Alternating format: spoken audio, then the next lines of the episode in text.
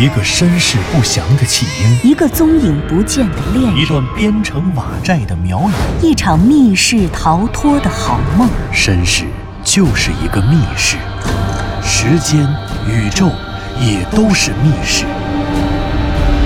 既然逃出去了，就别再回来，再回来。请听长篇小说《望山没有南风向》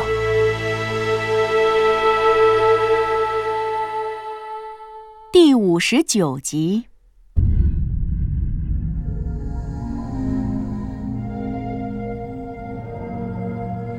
湘西谷主在雍家坟中发现了第二个坟茔，与之前雍二虎的坟墓一样，这座坟墓的棺椁也被人挖了出来。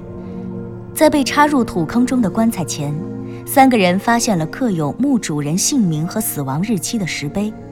石碑上显示，这座墓的墓主人同样是雍家的族人，他名叫雍汉典，与之前被发现的雍二虎如出一辙。他同样是在天启六年八月初四死于非命。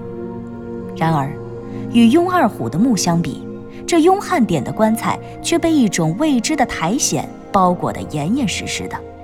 向南风由此判断出，那个在他们三个人之前不久进入雍家坟，并且挖出了雍二虎和雍汉典棺材的神秘人，应该是一位白苗的祭司。南风，你显而易见。向南风对神秘人身份的判断令湘西谷主大惊失色，他一个“你”字说了半天，后面要说什么好像是没词儿了。你怎么了，湘西谷主？我猜的不对吗？不，你猜的对。我是没想到，你能通过这包裹棺材的苔藓，猜到早于我们来到这里挖出棺材的神秘人的身份。不过。湘西谷主的话还没说完，左和子却突然插了一句：“不过南风哥，我有个问题。”你说。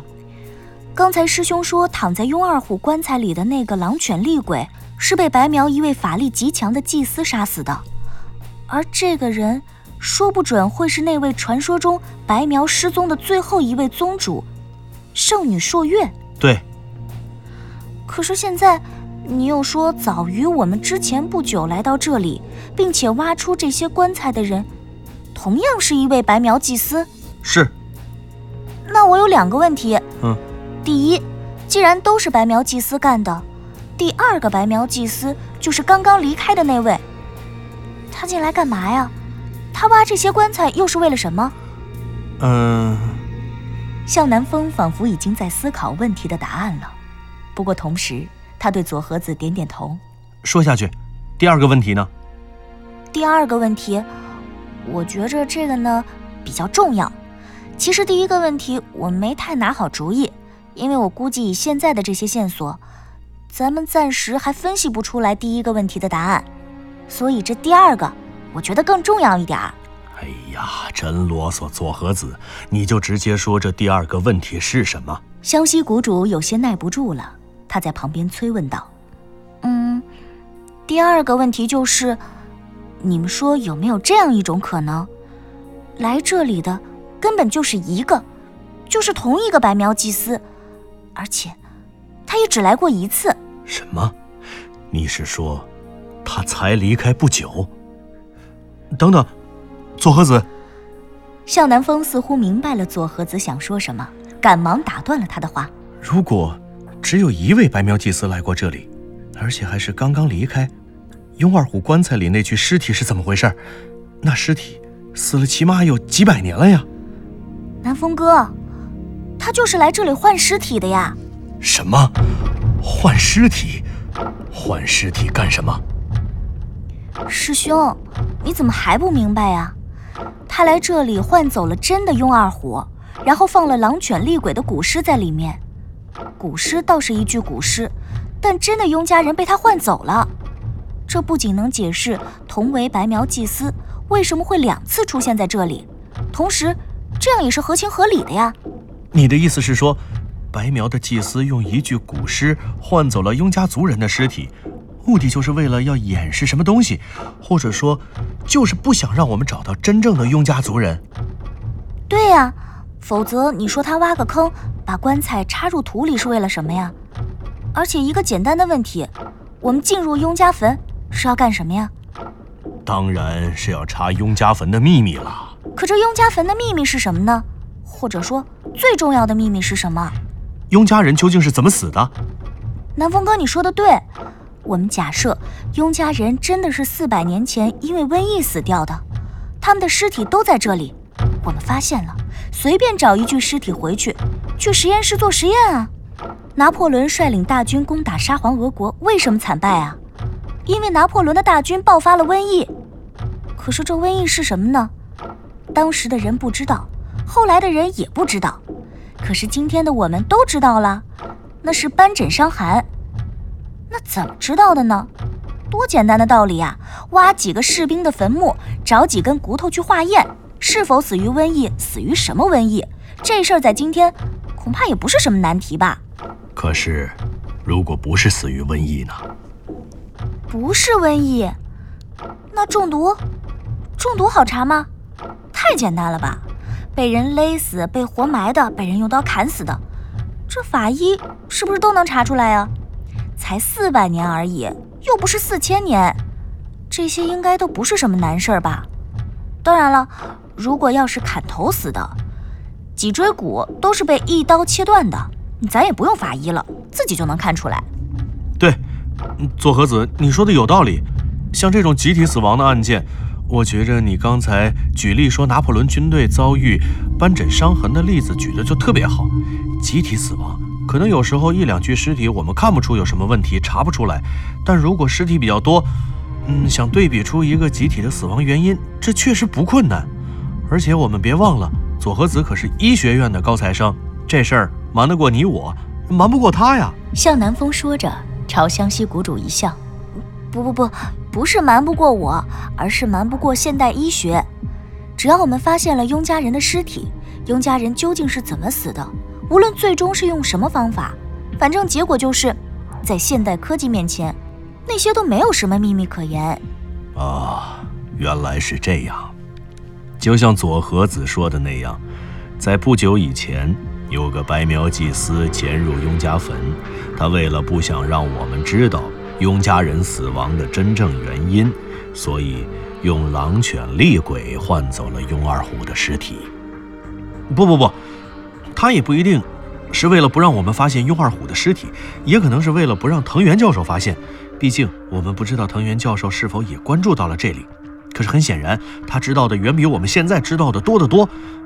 你说呢，湘西谷主？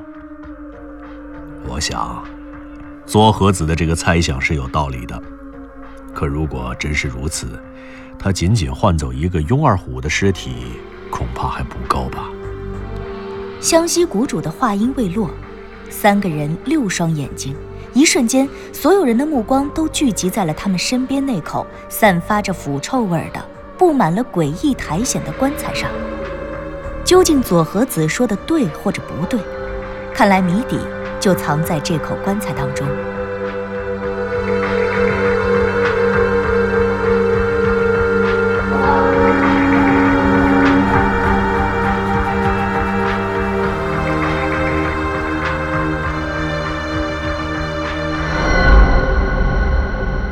厚而粘稠的苔藓下，夜已腐朽的棺材中，光永远是征服黑暗与秘密的英雄。我来，不，这次让我来。向南风刚要上前，湘西谷主一个箭步跳了过去。喂，等等啊，师兄，你不能就这么用手直接去摸苔藓，说不定那苔藓会刺激皮肤的。对，在这古墓里缺医少药的，如果过敏，可以不是小事儿。那，那你们说怎么办？向南风又看了看那个棺材，看了看棺材扭曲的表面。依我看，湘西谷主，咱俩别争了。这棺材本身也已经快散架了吧？向南风说着，又从绑腿里抽出了丛林刀。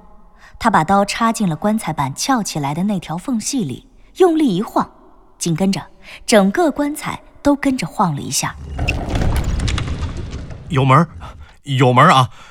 怎么样，左和子，你还是离远点，给我们照着亮。湘西谷主，咱先找一个趁手的家伙。这个棺材的背板后面不就直接是原来埋他的土坑了吗？咱们找个家伙，你一边，我一边，把这个东西从棺材板这条缝穿过去，用力往后撬，只要把棺材的箱体给撬倒了，不就完事儿了吗？这棺材板自然还插在这里不动。我估计这棺材都软成这样了，只要一推倒，肯定就散了。到时候里面究竟是人是鬼，一眼不就看见了吗？好。没问题，这主意好，可就是去哪儿找趁手的家伙呀？你是有把刀，我拿什么撬呢？嗨，有刀还不就有了一切吗？你瞧瞧周围这一大堆怪藤，哎呀，我瞧着它我就我就瘆得慌，砍一根下来不就有了吗？向南风说着，没等他们俩反应过来，转身就朝十几米开外的怪藤走了过去。走到了那怪藤围成的藤壁面前，向南风横着提刀，对准了一根最靠外的怪藤，一个侧劈。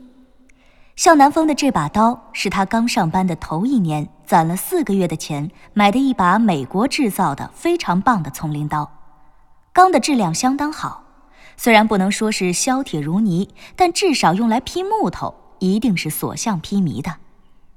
向南风这一刀带着风势就劈了过去。可是，就在刀刃碰到怪藤的一瞬间，令所有的人大惊失色的事情发生了。只听到一声极其清脆的敲击声，紧接着就听着整个雍家坟从头顶的怪藤到脚下的土地，最后到远处落叶池中的每一片落叶，一起发出了一个令人头晕目眩的回声。向南风顿时觉得头脑一热，这，嗯这是怎么，怎么回事？不光是向南风，站在棺材旁边的湘西谷主和左和子也大为震惊。如果把以棺材为中心的空地想象为一座被怪藤包围的圆形拱顶式建筑，那么他们两个无疑是站在了整个建筑的中间。而如果从声音的角度作比，他们两个人好比是站在一个巨大的铜钟内部，而且还是站在了铜钟的中间。向南风用刀劈藤壁，就如同是一个站在铜钟旁边的人，对着铜钟的一侧敲钟。四面八方的声波一时间都向着站在最中央的湘西谷主和左和子冲了过来。这件事发生在瞬息之间。何况三个人无一例外都没有想到向南风用刀砍树藤会砍出这样的声音。突如其来的声波虽然不至于对二人的身体造成多大的破坏，但是却足以震撼他们的大脑。师兄啊，你说什么？左和子，我我耳鸣。你大点声，我听不见。我说。我耳鸣。湘西谷主一边摇晃着脑袋，一边拉着左和子往向南风这个方向走。向南风看看他们俩，又看看自己手里的丛林刀和藤壁上自己刚刚用刀劈的地方。天哪，这究竟是怎么回事？师兄，你耳朵好点了吗？嗯，好，好多了。好家伙！全是回声啊，耳鸣，震得我直恶心。左和子，是啊，我也恶心的要命，震死我了。南风哥，你究竟砍到什么了呀？左左和子，我我明明就是砍树啊，嗯不，我砍这个藤啊，我就砍藤来着。我也不知道发生了什么事儿，我还以为我我我这听错的错觉呢。向南风晃了晃脑袋，这究竟是怎么回事呢？他提着自己的丛林刀，半蹲下身子，把脸几乎贴在那根怪藤上面，就是他刚刚用刀劈的那个位置。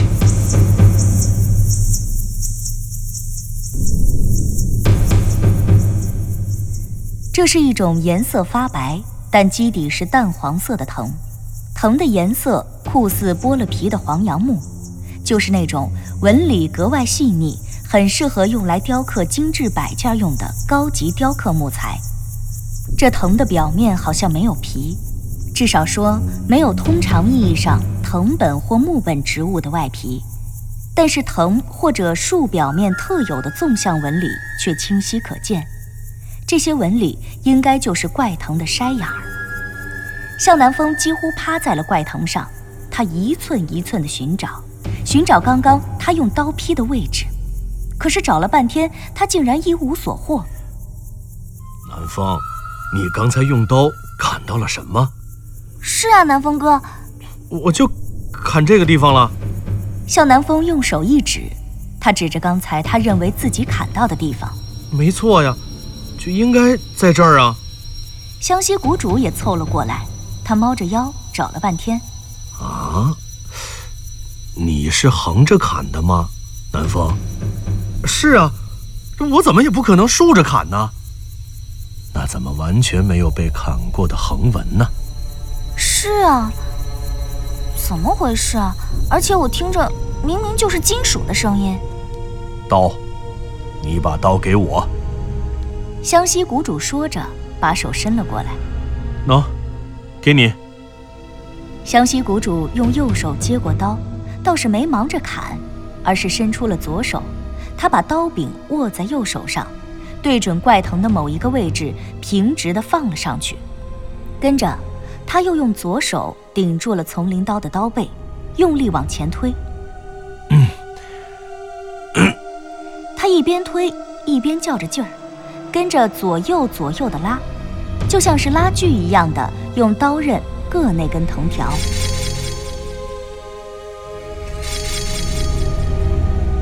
怎么样，有变化吗，湘西谷主？好像没有啊，南方。等我看看。湘西谷主说着，拿开了刀，刀一撤开，三个人六双眼睛齐刷刷地盯住了那根怪藤。可是，令人啧啧称奇的是，那根怪藤竟然毫无变化，甚至表面连一个白道都没有留下。这，这究竟是什么东西？